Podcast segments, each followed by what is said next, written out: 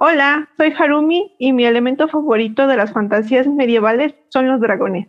Hola a todas y a todos, mi nombre es Libra y mi elemento favorito, llámelo Hanu Harumi, que eran los dragones, pero el segundo elemento favorito es la magia. ¿Qué tal? Yo soy Diego y lo que más me gusta de las fantasías medievales es la mitología que se construye alrededor de los universos. Hola, yo soy Omar y como Harumi y Libra ya me ganaron mis elementos favoritos, yo voy a decir que me gusta la conformación de reinos fantásticos.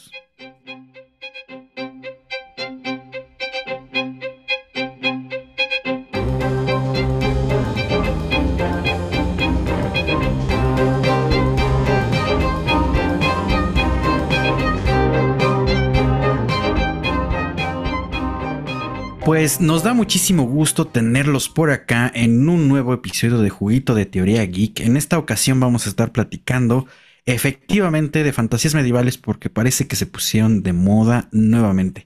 O no sé, igual y no pasaron de moda, pero eso es lo que vamos a estar platicando. Pues me da eh, eh, mucha emoción compartir nuevamente con mesa completa de eh, los teóricos de, de la fantasía geek. Eh, mis eh, colegas Harumi, Libra, Diego. ¿Cómo están? Hola, hola. Feliz de estar aquí otro episodio más con equipo completo y vamos a ver qué cosas mágicas nos trae este episodio. ¿Qué tal a todos? Una semana más, de nuevo, qué gusto estar de vuelta y además con este tema que es bien interesante y es uno de mis favoritos. Hola a todos, pues yo aquí voy a salir regañada porque es un tema pendiente. pues espero que nos manden sugerencias y llevarme más sugerencias de aquí y por fin ver eh, pues series relacionadas a pues a esto porque realmente no yo no me considero a mí ni me gusta. yo, no sé qué, yo, no sé qué, estoy haciendo aquí ya me voy y Harumi se conecta sigamos hablando Cancelada. de Todavía podemos cambiar de tema, este Harumi, si, si gustas. Se repite el programa. Comenzamos. No. Cinco, cuatro, tres, ¿no? Bueno, eso es un tema llamativo, ¿no? Creo que, que, que no sé, no estoy seguro, no me crean, pero podría ser uno de, de los el- de los de las inspiraciones, o sea, me refiero a la Edad Media, de uno de los periodos históricos de donde más se, ha inspirado historias dentro de, pues sí, de la fantasía y, y quizá un poco de todos estos, este, dentro del mundo geek, ¿no? O sea, creo que en todos los soportes, en todas las plataformas, de repente encontramos elementos que, que tienen que ver con eso. Y pues este programa se nos ocurrió porque básicamente ahorita, ahorita está en boga, pues al menos dos grandes series que se están peleando el rating. Una, una quizá muy criticada, no, no, no con tan buenas razones. Y la otra que pues va como a paso, paso duro, a paso firme, eh, pues que ya tiene como, como la experiencia de toda una serie que terminó, excepto, que terminó bien, excepto el final, que es eh, Games of Thrones y, y los, los Anillos del Poder, ¿no? Que viene del mundo del Señor de los Anillos. Entonces, eh, pues no sé. Yo creo que es un buen tema eh, porque además combina o cruza por este sentido histórico, llamémosle real, de este periodo, eh, pues que, bueno, no es todo el mundo, no se trata de historia universal. Para empezar, no estaría seguro de que exista la historia universal, sino pues más bien hablamos de un caso muy específico que sería pues la Europa occidental, ¿no? Para que vayamos claro. Pero bueno, comencemos con esto. ¿Qué es la fantasía medieval? ¿Qué para ustedes qué es? Y, vamos pues fragmentando estos conceptos y a ver cómo podemos irlos identificando en, en, pues en las series que vemos, en las películas y todas estas cosas. Estaba, nada más quería ahí hacer un comentario de que es de donde se ha retomado más. Yo creo que también porque ha sido uno de los periodos, pre- periodos históricos más largos, ¿no? O sea, si vemos la Edad Media no fueron 100 años, fueron muchísimos más. Entonces sí tenemos todo un tiempo que también pues, estuvo ahí metido todo lo de que, se llamó eh, toda esta cuestión no solamente de castillos, príncipes y todo esto, sino todo lo que tiene la Edad Media de cuentos, de historias, de lo que realmente pasaba, de la quema de brujas, ¿no? O sea, tiene muchísimos, muchísimos aspectos que, que, tienden a crear fantasía, ¿no? Crear este, historias.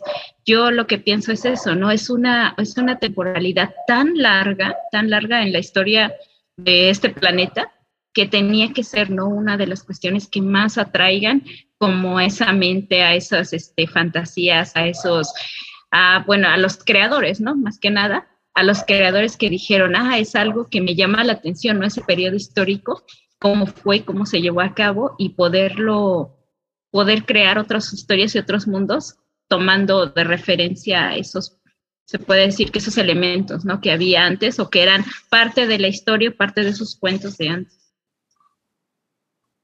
Pues yo definiría a la fantasía medieval como la reinterpretación de este periodo tan largo que explicaba Libra, que es tan rico en cuestiones históricas, eh, mitológicas, leyendas, cuentos, pero que además quedaron registradas en la memoria colectiva, en la tradición oral y en texto. Entonces, hay una gran cantidad de información de este periodo, buena y mala, y eh, muchos elementos fantásticos. Creo que antes de la Edad Media, en el caso occidental, había pocas eh, fuentes de información sobre la mitología de las sociedades. Las había para China, por ejemplo, para Japón, que incluso yo creo para Mesoamérica, que tenían eh, tradiciones pues muy antiguas y que muchas de ellas quedaron registradas.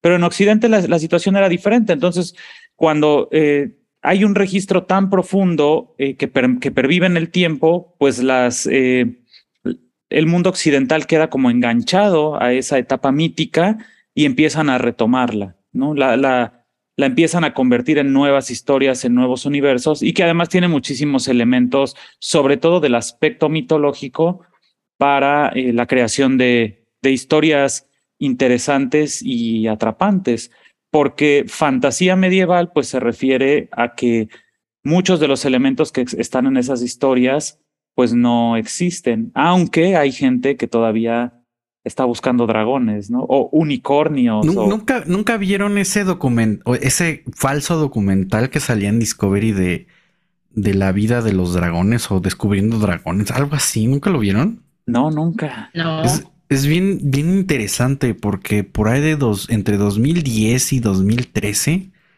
no sé por qué a Discovery le dio por, por hacer falsos documentales.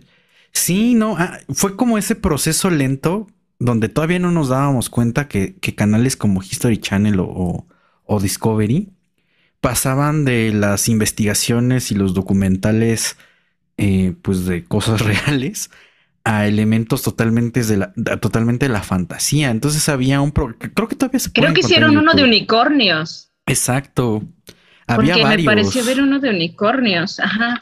Había otro de sirenas. Había uno de, o sea, yo me acuerdo haber visto uno de dragones y uno de sirenas que según había encontrado este eh, o sea, había paleontólogos que habían descubierto una osamenta que no correspondía con ningún dinosaurio.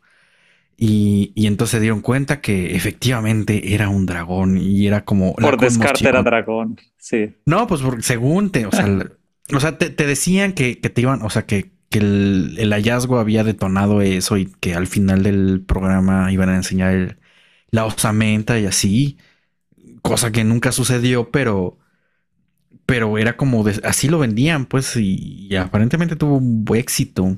Ahora ya mm. dices, estos bastardos me mintieron. Exacto.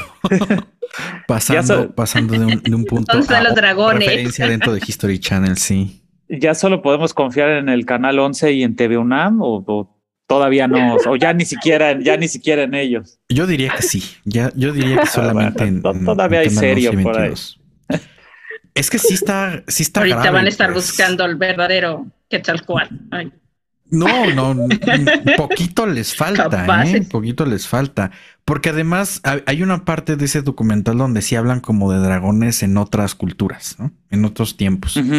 Y no recuerdo bien, pero seguramente mencionaron eh, el dragón mesoamericano, ¿no? Que, que mencionan. Y muchos lo, lo, hacen el símil con, con, Quetzalcoatl o Pero bueno, nada que ver.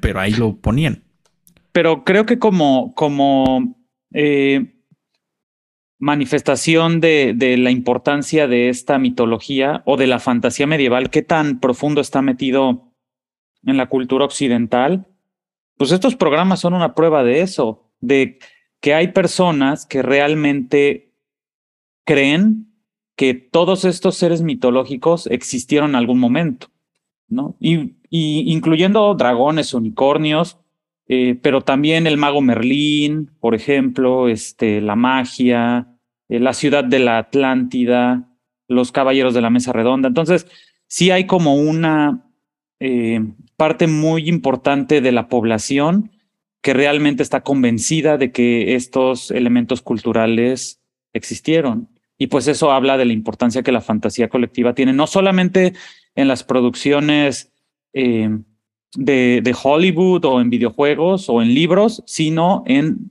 la memoria colectiva y en las pláticas de, de, la gente en el día a día. Sí, efectivamente, creo que es una época y son elementos que están muy presentes en, pues en el ideario, en las narrativas. Eh, creo que muchos de los arquetipos culturales eh, se toman desde ahí. A ver, Harumi que le gustan los dragones, y a pesar de que no ha explorado el género, pues cuéntanos, ¿cómo, cómo o sea, tú qué consideras, ¿no? que, que, no te gusta tanto esta situación de la fantasía medieval, o sea, ¿qué elementos puedes identificar inmediatamente?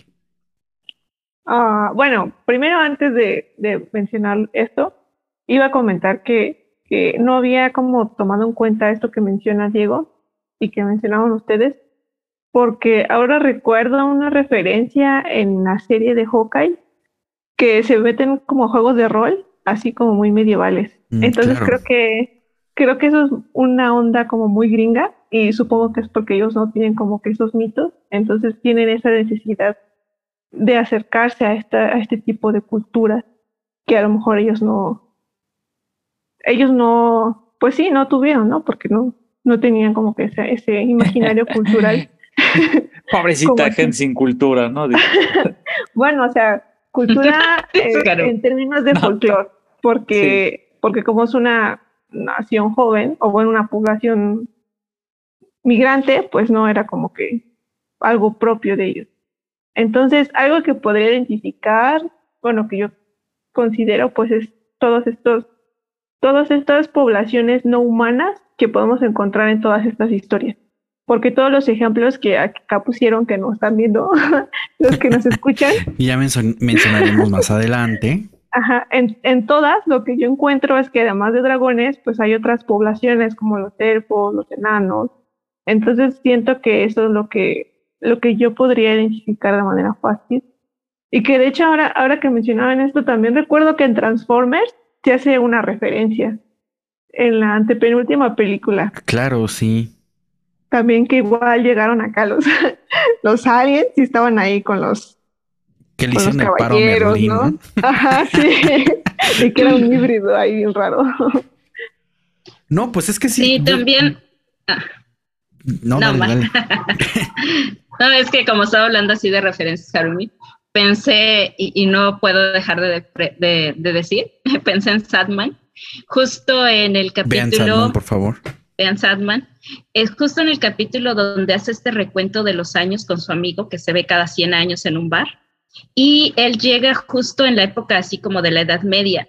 Y lo que hace es ir platicando con su hermana en el bar y él muy preocupado le dice, hay un grupo de hadas que ya quieren salir de este plano, que quieren dejar este plano terrenal para irse a vivir totalmente al sueño, al, al reino de los sueños. Entonces, en Sadman también tienen mucho esta, esta onda fantástica de mezclar a todos estos elementos, digamos, de esta fantasía medieval, porque pues son sueños, y lo mezclan muy bien en cada una de sus historias que vamos viendo ahí en Sadman. Entonces, no se olviden, vean. Pero referencia, así como... referencia cultísima que, que tienes que buscar en el cómic de Sagman, no solamente, no solamente en la serie. Efectivamente. Exactamente, porque tiene muchísimos, muchísimos elementos del medievo que salen ahí en Sandman y hacen parte de toda la historia, y no solo del medievo, sino de mitologías de, de los panteones. Y o sea, es una mezcla de todo, vaya. Ahí en Neil Gaiman sí hizo así como de métalos todos a la olla y dale vuelta y sale mi producto y un buen pero, producto. Pero es que además Neil Gaiman se, se nutre mucho de eso. Está muy inspirado en ese tipo de cosas. Mitologías antiguas, la nórdica, por supuesto, pero lo medieval. Le encanta la nórdica. Sí, sí. No, tiene su libro, ¿no? Básicamente, como, como no podía, o sea, porque no, como no podía inventarlas otra vez, pues las remasterizó, ¿no? Es muy bueno ese libro. Pero bueno, vamos. Exacto. Vean, vean Satman, lean a Neil Gaiman, eh, consuman todo lo que hace. este shot cada vez que mencionemos a Neil Gaiman en este programa. Em, pero bueno, vamos a, vamos a partir de otro punto de referencia que hemos estado mencionando o sea, está basado en una época, un periodo, en una periodización histórica que fue real, que es un periodo muy largo, pero saquemos, desempolvemos estos cuadernos de historia universal o sus libros. ¿Qué recuerdan de la Edad Media? O sea, em, ahí, va el, primer, el primer este, lanzamiento, ¿no? La Edad Media normalmente en nuestras cabezas es como esta época oscura, ¿no? Así como olvidada de Dios. Bueno, más o menos, porque más bien había como una dominación ideológica, ¿no? De, una institución que era la iglesia. Pero eso, digamos, es un poco, un poco un estereotipo. Sabemos, ¿no? Ya con estudio formal de los medievalistas, porque así se llaman los historiadores. No pueden ser historiadores normales, son medievalistas. que obviamente eso, eso ya lo han, ya lo han investigado y no es, no es tanto, pero ¿qué, qué realmente sí recordamos o qué sabemos de la Edad Media? Y obviamente, pues de ahí vamos a ir sacando referencias de, dónde salen estas figuras, quizás los arquetipos. Y, bueno, ya estuvimos mencionando dragones, que quizás es algo muy reconocido. Pero ustedes qué recuerden de sus clases de historia y de su, bueno, de lo que han, encontrado por ahí. Pues la organización socioeconómica, ¿no? El feudalismo. Era lo que siempre me acuerdo que nos enseñaban en la secundaria. ¿no? Cuando estaba, empezabas a hablar de la Edad Media, era el feudalismo y pues cada uno de estos señores feudales, dueños de las tierras, que pues es claramente lo que podemos ver en Game of Thrones, ¿no? Cada una de las casas, que son señores feudales, que a la vez les sirven a, al que está de monarca principal, ¿no? Y a él es el que le van a rendir pleitesía y toda la lealtad, y de ahí vienen muchas de estas, estas historias. De eso me acuerdo del secundario. Entonces, concepto número uno, el feudalismo. Modo de producción. Em, obviamente esto, eso es un, sistema socioeconómico, ¿no? Que de ahí sale el vasallaje, ¿no? Que es este sometimiento de los señores feudales hacia los siervos, ¿no? Y, obviamente eso establece una serie de, de clases sociales que van desde la alta nobleza, pasando por el clero, que es la iglesia, y por supuesto los, los siervos más bajos y, pues ya la gente común, ¿no? Que por cierto, en este programa ya habíamos mencionado en alguna ocasión, en el del pensamiento de los villanos, la excelente anécdota de que los villanos es un nombre que proviene de la Edad Media, de que sí se les decía a la gente común que vivía en las villas, de ahí que son villanos, ¿no? Pero pues era un término despectivo, porque obviamente los fifis no se van a juntar con los villanos, ¿no? Pero bueno, ¿qué, otra cosa? ¿Qué otra cosa les recuerda esas, clases? O, o ya confiesen, ¿no? ¿Ponían atención o no? La verdad no, la verdad no. Es más, ni siquiera me acuerdo si me enseñaron eso. Pues, tal vez hasta puedo culpar a, mis profesores y profesoras de esa época de no haberme enseñado bien. Así así me salvo. Pero como cultura general, yo creo que es esta época de grandes enfermedades debido al a, la infraestructura con que contaban sobre todo las, las comunidades rurales, ¿no? Las, las grandes ciudades pues tenían de alguna manera una mayor infraestructura, pero las villas sufrían y fue el momento del, del desarrollo de, de, importantes enfermedades. Si mal no recuerdo, pues la, la viruela, por decir algo, ¿no? Sí, la famosísima, eh, las famosísimas epidemias, ¿no? Que, que, en ese momento estaban asolando Europa y... Peste y negra, pues, ¿no? La peste negra pero eran varias. Bueno, es que también una de las cosas que no es tan, no es tan mito de la Edad Media es que justo sí había muy, muchas condiciones de, de, de, salubridad muy malas, ¿no? O sea, la calidad de vida era mala en general, pero, pero mayoritariamente porque era, la gente era sucia. eh, suena feo, pero sí este, y, y, obviamente muchas de estas enfermedades se propagaban por, porque no había limpieza. Entonces, yo, yo, y de lo que he leído, de repente, eh, pues muchas de estas con, con, formas de pensar de, del fin del mundo, ¿no? De estos, de esto pensamiento apocalíptico, muchas de ellas vienen de esta época, de la Edad Media, porque era un momento de crisis realmente. O sea, había guerra, guerras en todos lados, luego había epidemias y luego este, había una calidad de vida eh, muy baja. O sea, si nosotros vemos el estándar de vida en ese momento, eh, es que les gusta. La, la, la, expectativa era unos 30 años, o sea, nosotros ya estaríamos ancianísimos. ya estaríamos muertos. Ya. ya estaríamos muertos, básicamente. A menos que fuéramos de la nobleza, que más o menos se la, se la salvaban. Pero. Pues Apestosos, no. pero vivos. Apestosos, pero vivos. Pero no, pues nosotros ya, ya estaríamos así con, con dos pasos, pero pues en el, en, en, en el cielo o en el infierno. O sea, ya, bye. Pues yo no recuerdo tanto porque yo ponía más atención a mis clases de, de la sociedad moderna. Ahí sí puedo hablar muchísimo sobre el tema. Pero pues, eh, como decía Libra, ¿no? Era una estructura social muy cerrada. O sea, sí, sí eran eh, puestos eh, sociales muy específicos y yo no me atrevería a decir que eran clases sociales. Ese ya es un concepto moderno. Manotazo. Ya no vuelvo a decir clases sociales, perdonen ustedes. Que más bien son grupos sociales, porque la clase ya es un concepto ahí más complejo. Pero sí, o sea, esta idea de que son sociedades cerradas, en el sentido de que cada, cada estrato social cumplía una función muy específica, no había una división del trabajo, pues el desarrollo científico tampoco era como el, uno de los pilares. Entonces creo que eh, creo que eso es interesante porque si en este, en este mundo eh, cerrado había una fantasía de este nivel, pues era, yo creo que por, por algo, ¿no? O sea, esta idea de, de ver más allá de lo que estamos viviendo en crisis, como mencionaban ustedes, pues ahí, ahí se mete mucho el folclore y el sentido que tienen todas estas historias. Ya, sí, efectivamente. Bueno, primero me disculpo por usar clases sociales, ¿no? Maña de arqueólogo, perdonen ustedes. Pero bueno, eh, creo que creo que estamos más o menos recordando eh, los, los, los mismos los mismos puntos, ¿no? Creo que lo que resalta mucho es este sistema feudal y, y la división que se tenía de la sociedad en ese momento. Pero bueno, como sé que no lo pidieron y de todos modos me vale gorro, yo les hacer una síntesis de lo que es la Edad Media, así súper rápido para que lo, lo, identifiquemos ya en los ejemplos. Eh, la Edad Media tradicionalmente se divide en tres y va, o sea, su fechamiento es del siglo V al XV. Entonces nada más échense ahí el tiro. O sea, sí dura, sí dura harto. Muchísimo tiempo. E, y como es un, es un periodo muy largo, se divide en tres, que es temprana Edad Media, alta Edad Media y baja Edad Media.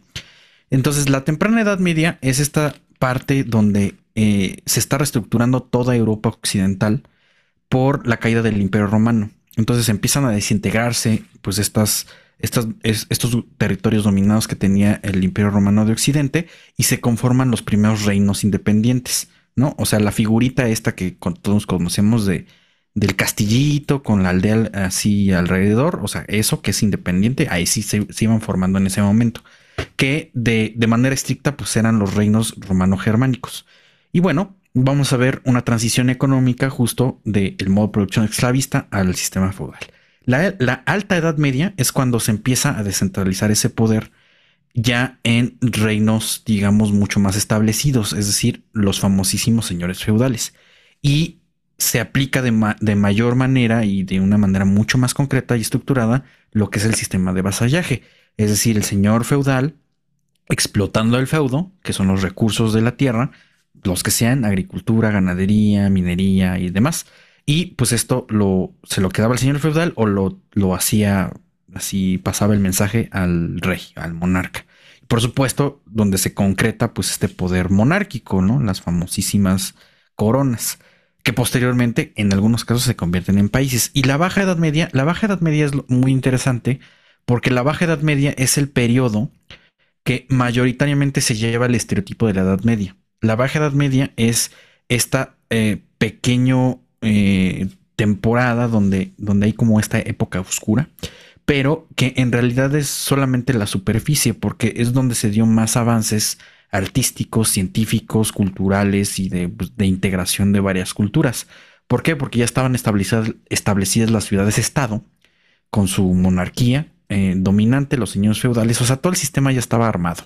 Pero como, como ahí vemos como esa, esa, es, ese tiempo, digamos, en donde ya económicamente se cubren las necesidades, vamos a ver que en, las ciudades empiezan a interesar en otras cosas. Entonces, dentro de los monasterios, en la iglesia misma, se empiezan a ver, por ejemplo, los copistas, que empiezan a generar literatura, bueno, a generar y expandir, difundir la literatura que existía en ese momento. Y es interesante porque muchos de los relatos fantásticos provienen de justamente cuando empiezan a generarse copias de los libros y por supuesto la gente comienza a leer. No quiere decir que toda la población sabía leer, de hecho había un analfabetismo bastante alto, pero eh, cierro música de clásica. este es el acotación cultural de este momento de teoría pero eso, eso es para tener la referencia porque justo, eh, digamos, muchas de las historias que nosotros consumimos se, se, van, se van encaminando entre la alta y baja edad media. Por ejemplo, los cuentos y novelas caballerescas, que básicamente son todos estos relatos del famosísimo, del caballero que salva a la princesa. Esos son los, cuentos y novelas caballerescas, pues provienen de la alta y de la baja media, edad media. Eh, entonces, eh, hay otros relatos muy importantes como sería eh, toda la mitología que se envuelve en, en la figura del rey Arturo como el heredero de la corona inglesa con Excalibur y comienzan a aparecer pues estos arquetipos en figura, ¿no?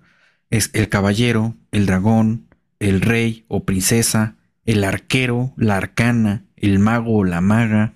¿Qué otros, qué otros arquetipos o figuras por ahí ustedes pueden identificar? El bufón. Eh, claro, el bufón. El Joker. el Joker. el bufón. Las brujas este, no juegan todavía parte en, en esta, este, en este periodo de la Edad Media, ¿verdad? Pues de hecho sí. sí, ya. Comienzan, comienzan a, verse, pero ya con una, o sea, bruja en el sentido eh, quizá un poco negativo, ¿no? Porque es, eh, comienza a haber esta persecución de, las herejías y del ocultismo. De la Inquisición, ¿no? Todo eso. Exacto. Que, que es justo, justo esta última, esta última época de la Baja Edad Media, porque fue cuando se consolida la, Inquisición, que, además no fue una, una institución uniforme. Eh, quizá la más severa era la alemana y la española. Y mucho más la española, que, este, que es la que realmente nos va a llegar, por ejemplo, aquí al continente americano. Pero ya llegó una, una versión muy descafeinada.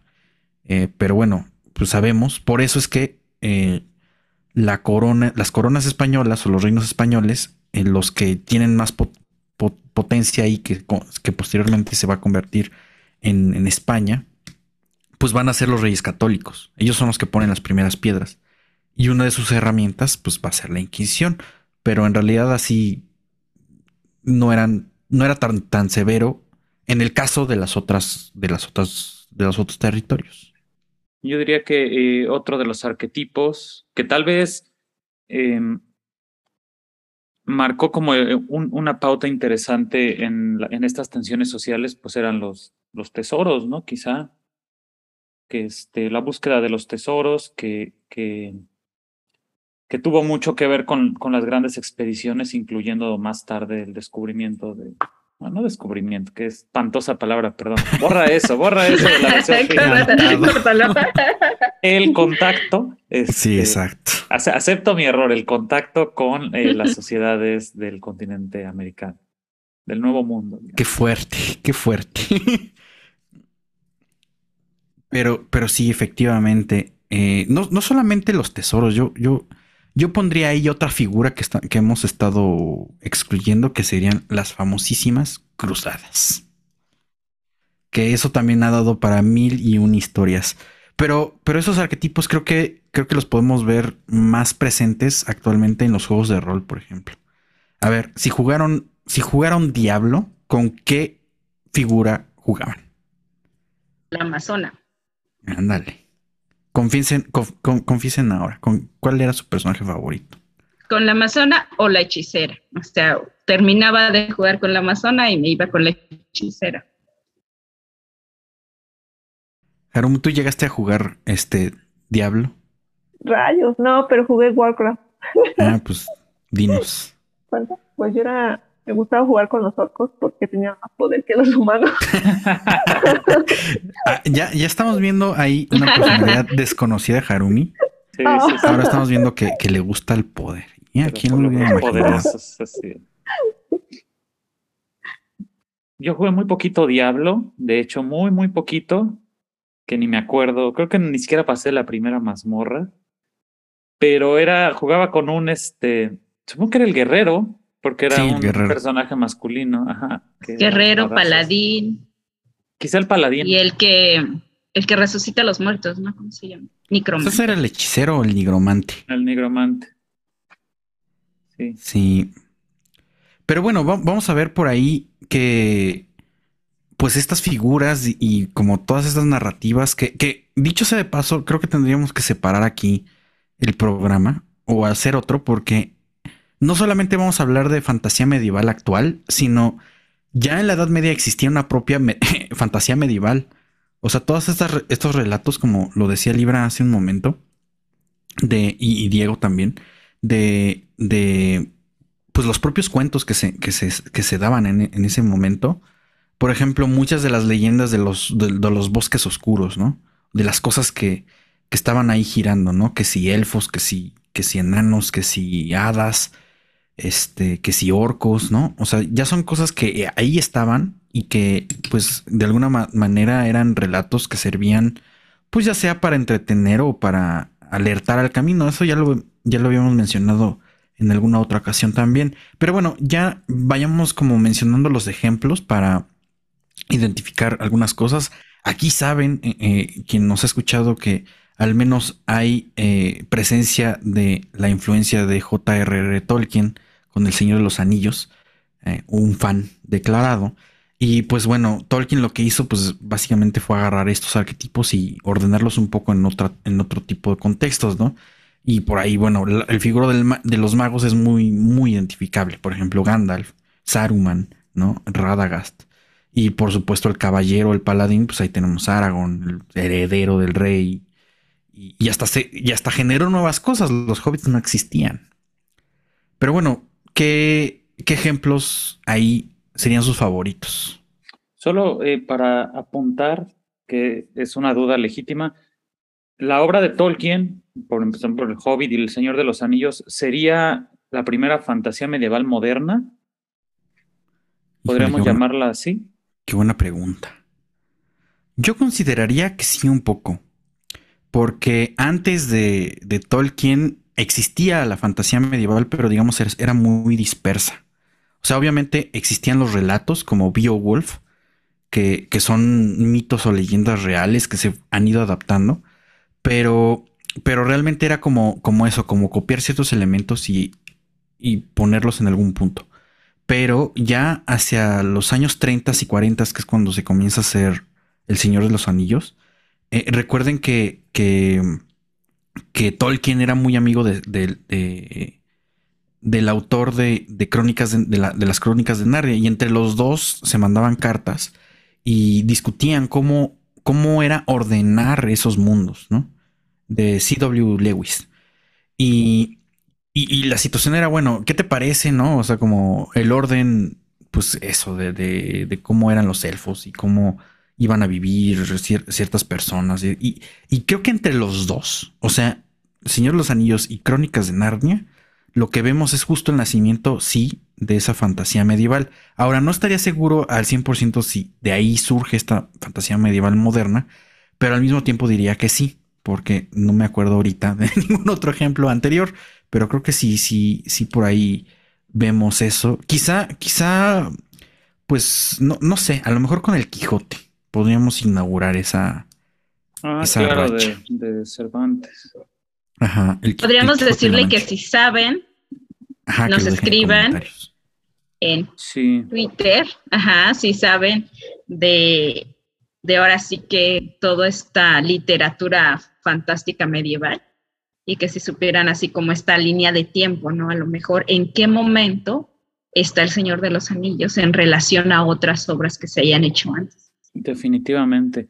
Y, y ese, yo creo importante mencionar, tal vez la audiencia lo sabe, pero tanto Cervantes, pues como, como Tolkien eran académicos de, muy, muy, muy, muy alto nivel, ¿no? Por eso sus obras son tan cuidadas. No estoy diciendo que escritores que no son académicos no, no puedan hacer este tipo de obras. ¿Estás, pero... estás, estás siendo académico céntrico, Diego? sí, no, no, no. Académico centrista. pero, pero voy a que el conocimiento que tenía, eh, sobre todo Tolkien durante su, su trabajo en la Universidad de Oxford, fue eh, lo que le permitió como acceder a todo este conocimiento mitológico, ¿no? que obviamente nutrió mucho eh, sus productos ya finales. No, no, no vienen de la nada, pues no fue, no fue un, no se le manifestó en un sueño, sino sí hay realmente una investigación muy profunda eh, sobre la historia medieval. Por eso son tan redondas sus historias y bueno, incluso él con su habilidad eh, de lingüista, pues creó una, un idioma completo y un sistema de escritura. Ya, iba a decir yo ese comentario fanboy. No es que sea muy fanboy, pero sí. Es decir, fue la guerra, ¿no? También. Se aventó el tiro de, generar las lenguas élficas, así, efectivamente. Y sí, es, es veterano de la Primera Guerra Mundial. Sí. Y nosotros eh, no nos da tiempo de hacer nada en un día. nosotros nada más hacemos un podcast. y ya nos cansamos y nos vamos a dormir. Sin escaleta porque no nos dio tiempo. bueno, ustedes no lo saben, pero los últimos programas los hemos grabado así Díganos, díganos si saben la diferencia cuando tenemos escaleta o no. Arroba juguito geek en Twitter. O sea, si estamos mejorando, si estamos mejorando. Pues eh, yo aunque no sepa tanto del tema en cuanto a literatura, yo diría que sí sería este de Tolkien como una recuperación, porque recuerdo que en todo el siglo XIX eh, la literatura pues estaba centrada en, en, los temas como de la industrialización y la crisis de, de, ¿cómo decirlo?, del pensamiento espiritual y cómo afectaba la ciencia y todos esos rollos, porque pues está Frankenstein, por ejemplo. Entonces creo que la literatura en ese sentido estaba interesada en otros aspectos y por ejemplo en el caso de Rusia hubo un, un autor que él, por ejemplo, empezó a recopilar por historia oral, eh, pues parte del folclore en Rusia. Entonces no era, no era como que él, ay, yo voy a escribir este, sobre una figura mitológica de Rusia. No, sino era como, yo recopilo la historia y la publico y ahí está. Entonces creo que eso fue también eh, en la escena literaria importante que en ese periodo, como estaba pues la, sociedad moderna y se estaban constituyendo los estados en términos este, contemporáneos. Bueno, el Estado-Nación se buscaba eh, pues esta idea, como ustedes decían, ¿no? O sea, aquí en Mesoamérica pues había, había ya cosas escritas y había sociedades que no tenían un documento en donde tú pudieras leer sobre ese pasado. Entonces también creo que esto de lo medieval tiene mucho que ver con la construcción del pasado de un pueblo y pues hay, hay sociedades que sí tenían uno y hay sociedades que pues estaba como más esta tradición oral o las imágenes. Entonces yo, yo me atrevería a decir que, que también hay una diferencia entre como que esa, mm, esa construcción histórica, no en el sentido científico, sino más bien literario, porque pues ustedes lo mencionan, ¿no? Tolkien hizo su propio, su propio sistema lingüístico. Porque eso le da de una u otra manera identidad a la historia que él está creando. Claro. Y, le da complejidad al universo, ¿no? que, quizás, quizá es equiparable con, con lo que está haciendo ahora eh, George Martin con, con Games of Thrones. Game of Thrones. sí, el Alto Valirio, ¿no? Eh, ajá, él no hizo directamente, o sí, no sé, ahí resuelven la duda. Él hizo eh, los, la lingüística que se ve en la serie. Creo que no, pero, pero trabajó con lingüistas. Si recuerdo haber escuchado esa anécdota en algún momento, que sí tuvo ayuda de, de, gente como especializada en esos temas. Sí, porque me parece que, que en los libros solo son este, pequeños fragmentos y en la, en la serie tenías que echarte así como todo el discurso o, este, o estas, ¿cómo se pueden decir? Estos diálogos, ya que te doy y te, me contestas y todo esto. Entonces sí, ya era un poco más que necesitaba más ayuda para, para crearlo. Sí, que, a mí me, que, a mí personalmente es algo que me atrapó de Games of Thrones. O sea, obviamente más o menos, bueno, traía la línea de, del Señor de los Anillos, ¿no? De la trilogía de los 2000 eh, pero, pero ver una serie que estaba más o menos arraigada a la realidad. Eh, bueno, por supuesto los elementos fantásticos se ven presentes, o sea, veías muy bien esta estructuración feudalista vasallática con las casas y esta disputa por la corona.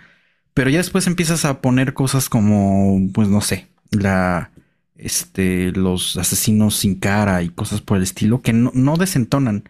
Yo no sabía que en los libros eh, venían cosas más, incluso más, más clavadas, ¿no? Como Lady. Las arañas gigantes. exacto. Pero, pero bueno, es algo que, a mí me gustó mucho, me sigue gustando mucho y ahorita me está atrapando eh, House of the Dragon. No sé cómo, cómo les ha ido a ustedes en, ya en el panorama actual. No tengo Amazon Prime. no, es HBO. Ah, es HBO. Tampoco ya, tampoco. Bueno, puedo perdón, en, Amazon está The Rings of Power. The Rings of Power. La continuación del Señor de los Anillos, ¿no? Sí. Querida audiencia, mándenme su cuenta. Este, si quieren mejor contenido de mi parte, este, necesito de Para ver el contenido. bueno, yo recuerdo cuando vi Game of Thrones, eh, fue porque todo el mundo hablaba de ella. Ya creo que estaba en la segunda temporada, algo así. Y todo el mundo estaba hablando de ella y yo dije, ¿por qué no he visto eso? ella fue cuando la empecé a ver y pues el primer y el segundo capítulo te enganchan, o sea, totalmente siento que las personas que vean el primero y el segundo capítulo ya saben de lo que se espera y de lo que viene toda la serie, ¿no? El primer capítulo es redondo, o sea, te pone todo el contexto, de qué está pasando, qué está pasando en el reino y cuál es la amenaza que viene, ¿no? Que son estos zombies invernales. Entonces, toda la, la, historia, cómo se va desarrollando, a mí me parece muy buena, ¿no? En todo el aspecto fantasioso de los dragones, nuestra querida y adorada madre de dragones, eh, incluso lo que está más allá del muro, ¿no? Todo esta, toda esta historia que, que viene pero en los libros sí te lleva un poco como más a profundidad a ver desde cada uno como de las historias que te van contando, cómo llegaron los primeros hombres ahí a Westeros, cómo ahí estaban unas, o sea, los primeros dioses de ellos, a quienes les rezaban antes, que eran unos árboles, y cómo toda su, se puede decir que toda su cultura y su tradición que tenían estos la gente que ya vivía en Westeros se vio totalmente, ahora sí, interrumpida por quienes llegaron después, ¿no? Y con todos estos dragones, o sea, me, gusta cómo, cómo entre que van mezclando la historia, pero también tienen una parte de, eh, y es lo que me gusta, de crear el mundo, pero no creo nada más una temporalidad sino que te creo desde el inicio del mundo, desde, bueno, desde el inicio de su mundo, desde que llegan, este, de que quienes estaban ahí primero y toda esa gente que estaba ahí primero, los niños estos, eh, tiene ya toda una mitología detrás, o sea, son historias dentro de historias que hacen que se vuelva no solo un mundo, sino un universo, ¿no? El de Game of Thrones. Ya después que te van mostrando todo el, esta, este aspecto de con mapas y que ya lo vas viendo más grande. Y, y, eso, ¿no? La historia, por ejemplo, lo que estamos viendo, ahorita de la Casa del Dragón es 200 años antes de Game of Thrones. O sea, sí es una temporalidad muy grande y son muchísimas historias que van como, como dentro y que dieron origen a, todo lo que pasó y lo que sabemos que, que viene, ¿no? Con esta nueva serie que se está anunciando de, de Jon Snow en solitario. ¿Ya está Entonces, eso? Pues está como queriéndose confirmar. Yo lo veo como que ya no tardan en decirle que sí. No, no, sé si, no sé si eso es buena idea. o sea, sí me encanta, pero a mí que me revivan a Khaleesi. exacto, exacto. No les voy a perdonar nunca lo que hicieron con Khaleesi. Perdón.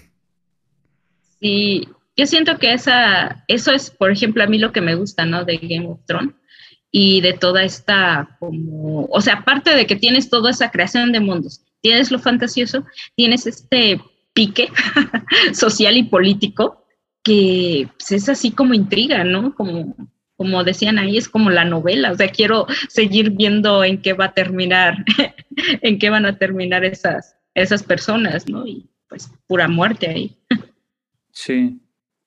Y toda, toda esa este, mitología que siempre existe alrededor de las... Ya tenemos además un episodio sobre la creación de mundos que invitamos a que lo escuchen.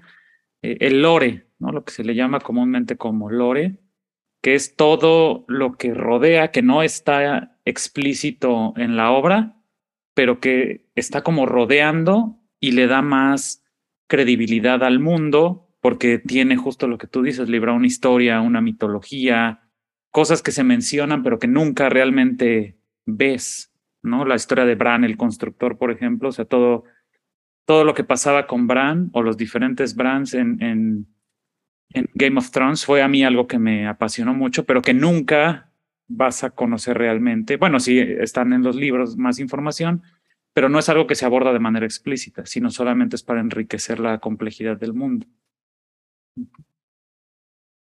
Pues bueno, y para vamos a tener que leer Games of Yo no lo he leído, solo conozco la serie. Entonces, bueno, advertidos están. Yo no he leído todo tampoco, pero a mí ya solo para... Es muy rápido de leer. Para complementar lo que decían, a mí me gustaría ver una serie sobre los viajes de, de Arya Stark. Ah, sí, sí, sí. Me gustaría chido. Me llama más la atención eso que Jon Snow. la verdad. es que además creo que creo que desaprovecharon mucho a Arya. Era un personajazo, la verdad. ¿no? O sea, er, era este contra contralínea, ¿no? Tenía, quería ser este hábil con la, con la espada, eh, se entrena como asesina, va en esta carrera de venganza y después se va sola a quién sabe dónde. Entonces, este. Y mal cierre tuvo Aria. Sí. Sí, o sea, desde la niña que le dice yo no me voy a casar, papá. O sea, yo, yo me volví fan. que le dice todas, todo como vas a ser una señora de una casa y te vas a casar y vas a traer este y vas a traer niños. No, yo no me quiero casar, yo voy a hacer otra cosa. O sea, no, me encanta Y sí, sí, sí, también vería su serie. Me apunto. Ahí, ya pagó HBO para ver eso. HBO tiene muchas, eh, tiene, muchas virtudes HBO Max. Lamentablemente yo creo que va a valer súper eh, con los cambios que están, que están haciendo. Yo creo que va a valer gorro.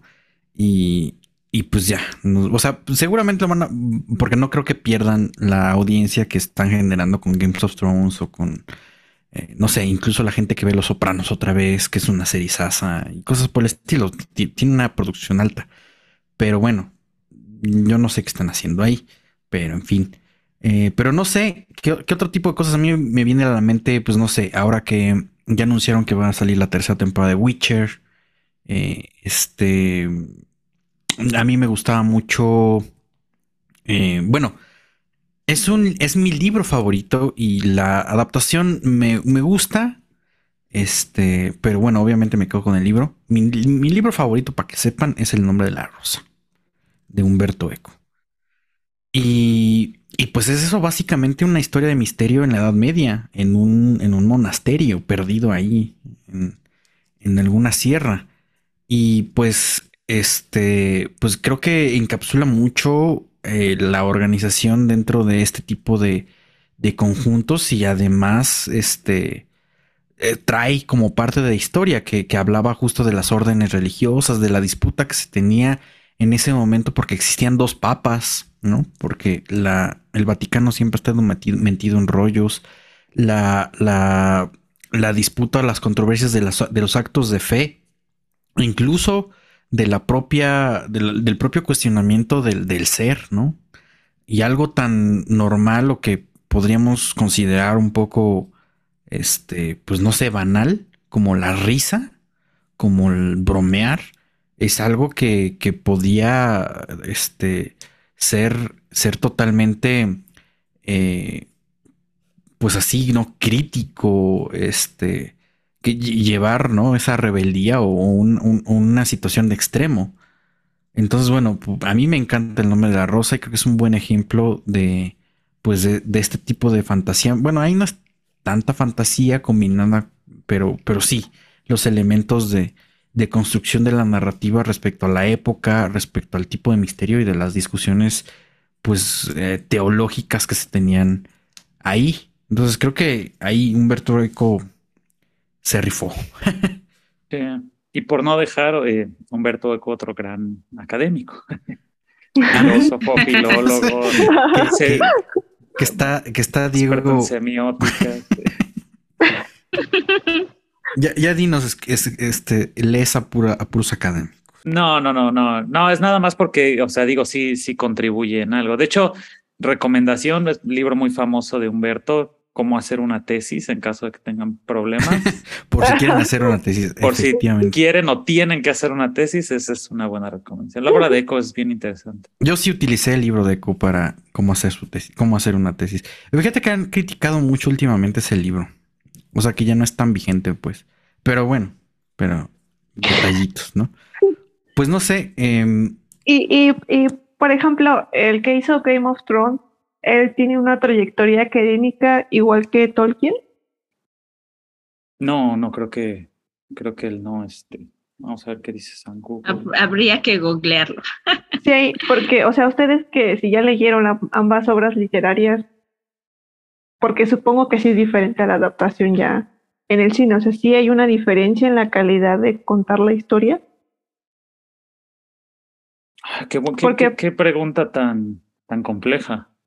Porque, por ejemplo, yo vinculo más las historias de George R. Martin con eh, una literatura este, más comercial, más de bestseller, que lo que fue El Señor de los Anillos porque al menos yo no conocía El Señor de los Anillos hasta que salieron las películas.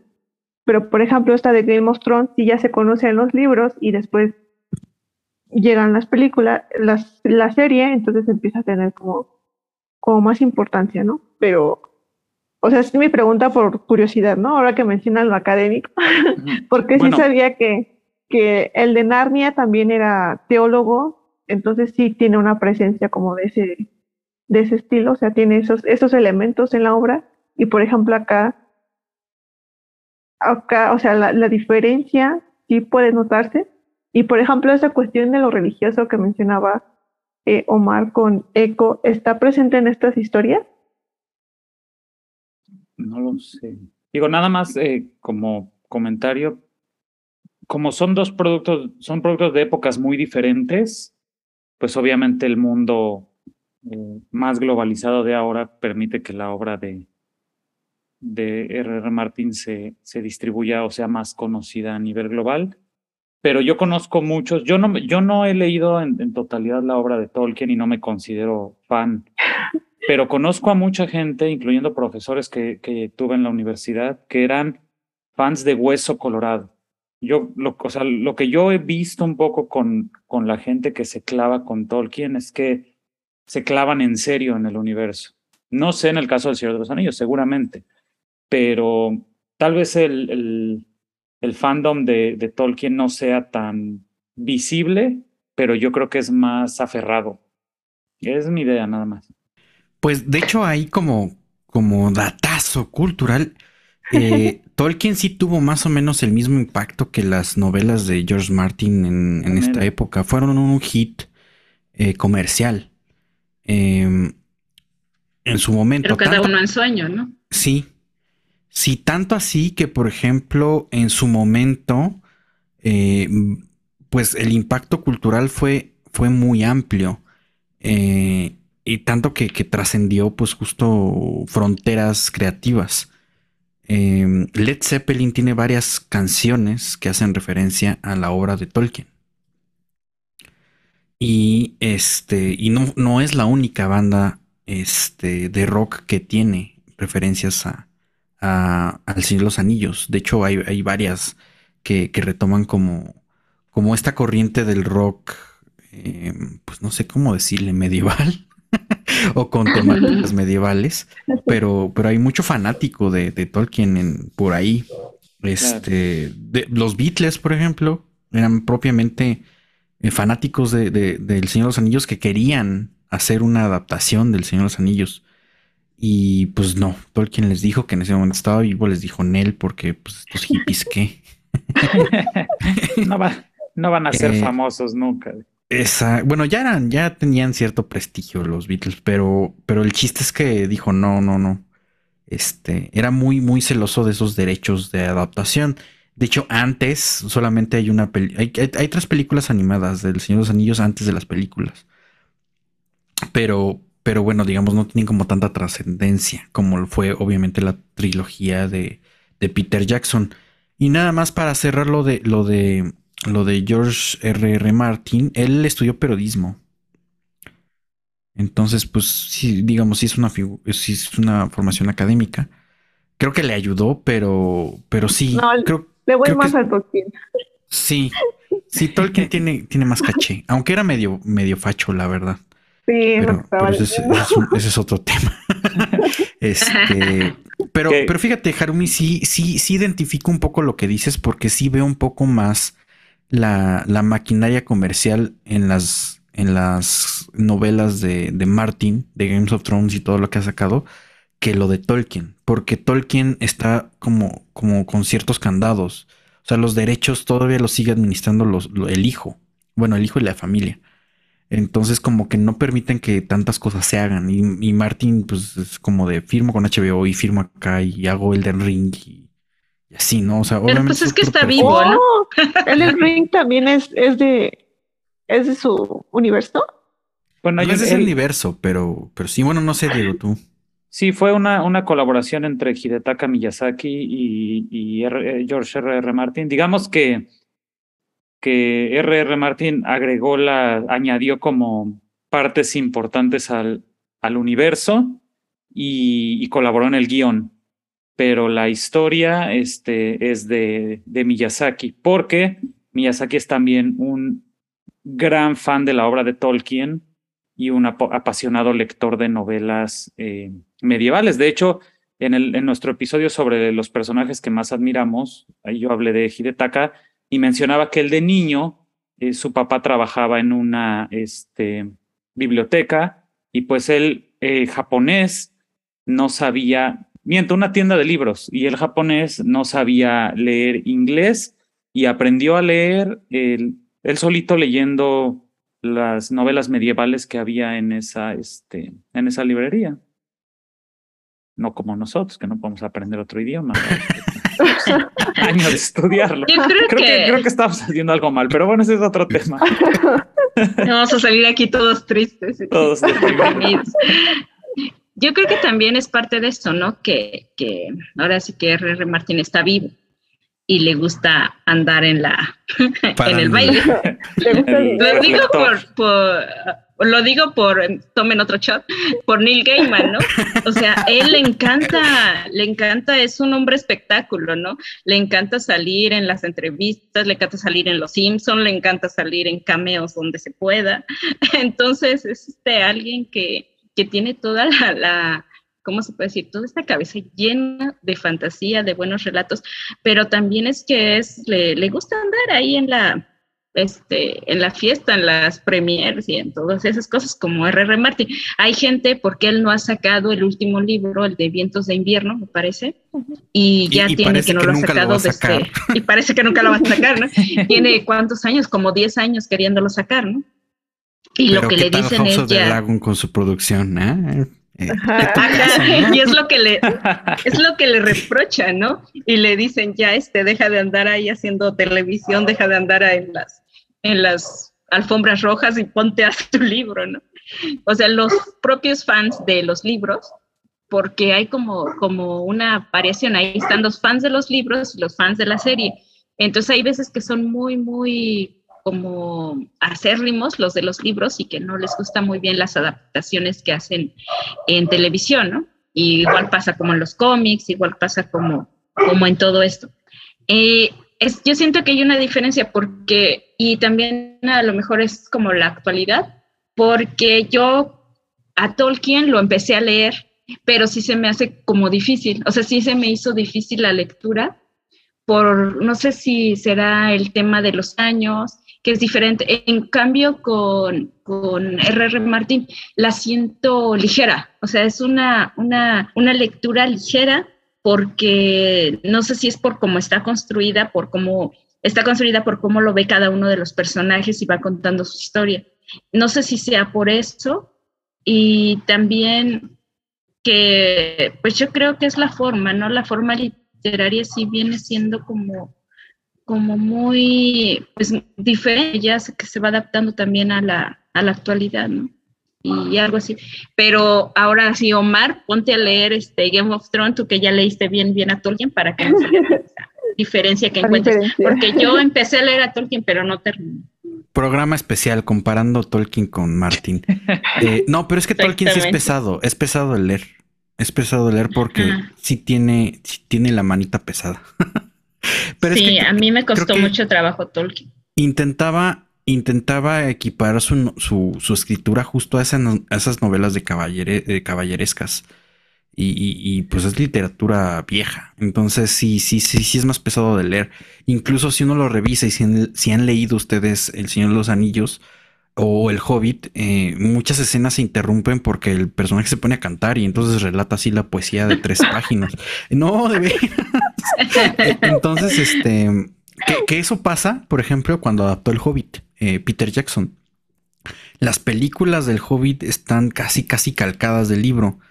Y, como plasmó casi. Eh, sí, cantan.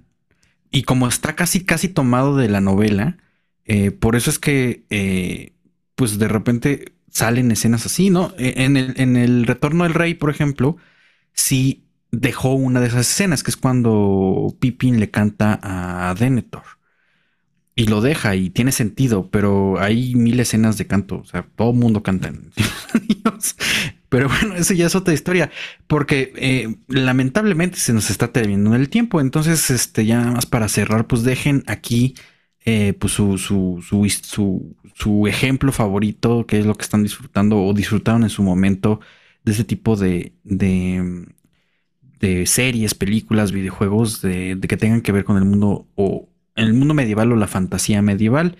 Y pues ustedes que nos están escuchando, pues en Twitter o en Anchor, déjenos un mensaje a ver cuál es su favorito también. Entonces, no sé, Diego, ¿cuál, cuál, ¿con cuál te quedas al final de, este programa? Ya, la respuesta está dada. Este, con Hidetaka Miyazaki, definitivamente, este, el, el, universo que él creó con la serie Souls, especialmente los juegos de Dark Souls y ahora Elden Ring, me gustan mucho porque es una variación de la fantasía medieval, sobre todo porque, digo, no, no conozco muchísimos ejemplos de fantasía medieval, pero en los que he visto, un poco como que se idealiza demasiado. O sea, es este episodio de, es este episodio, este periodo de guerras, pero siempre como que triunfa el bien. Y en el caso de los juegos eh, de Dark Souls, no hay nunca un buen final. Es un mundo, de, es un mundo decadente, un mundo que está muriendo y que tu única alternativa, como digamos, eres uno de muchos elegidos, o sea, no eres el elegido, eres uno de muchos elegidos o elegidas. y solo eh, decides si terminas, si dejas que todo se vaya al carajo o continúas eh, manteniendo un poco la, la vida del mundo, pero pues que ya está en una condición miserable. Entonces yo creo que Hidetaka creó una versión nueva o le dio una nueva eh, punto de vista a estas historias medievales y pues para mí esa es mi fantasía medieval favorita hasta. Pues no sé, no estoy seguro que nos hayas dicho una fantasía medieval. O sea, la pregunta era sobre fantasía medieval, no sobre el 2022, pero ok. ¿Cómo?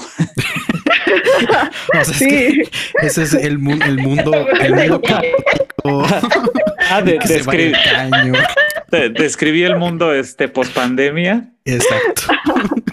Oye, tiene, voy a, voy a hacer una comparación al ah, respecto. No es una. Tiene mucho sentido. Sí. Sí, referencia, el, ¿no? Sí, el mundo moderno es una fantasía medieval, entonces. Pues bueno, eh, eh, Jacques Legoff, ¿no? Este gran historiador medievalista dice, bueno, decía que eh, seguimos viviendo en la Edad Media. Entonces creo que ese es, ese es un argumento para discutir en otro programa.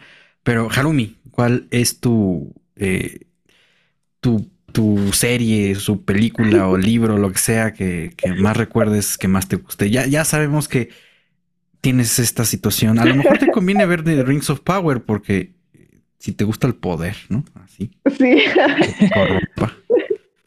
Pues eh, yo recuerdo que me gustó mucho Eragon, lo había mencionado la vez pasada, porque me gusta mucho este proceso de, de ver crecer a la dragona, y que fue una dragona hembra, y cómo, cómo se acompañaba con este humano elegido y los elfos.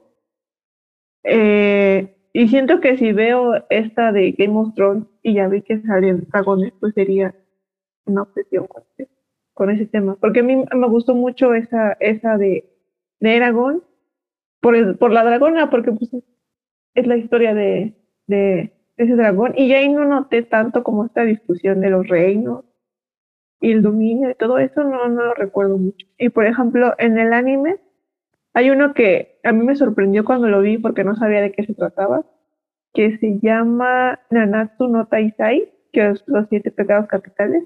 Hay unas temporadas que son malísimas, pero ahí, ahí sí había como esta discusión de, de cómo los humanos se defendían frente a otras, frente a otros reinos, que eran los de las hadas y los gigantes.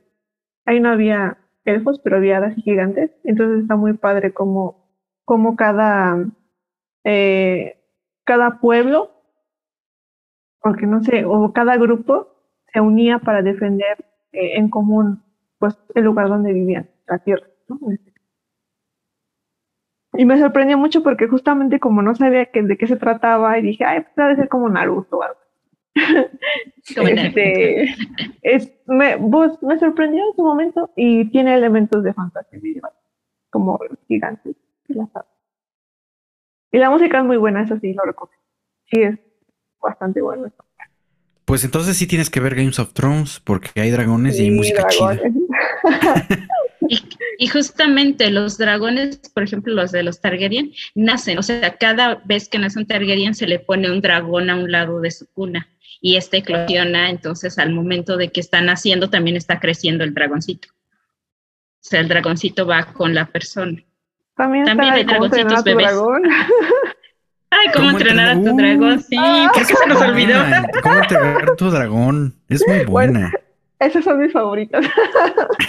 Voy a cambiarlo. O sea, todo el programa renegando. Yo no sé nada de fantasía medieval y sí, sí, mi trilogía favorita es cómo entrenar a tu dragón. Esa película creo que fue de las ah, primeras que vi en 3D y la primera se ve preciosa.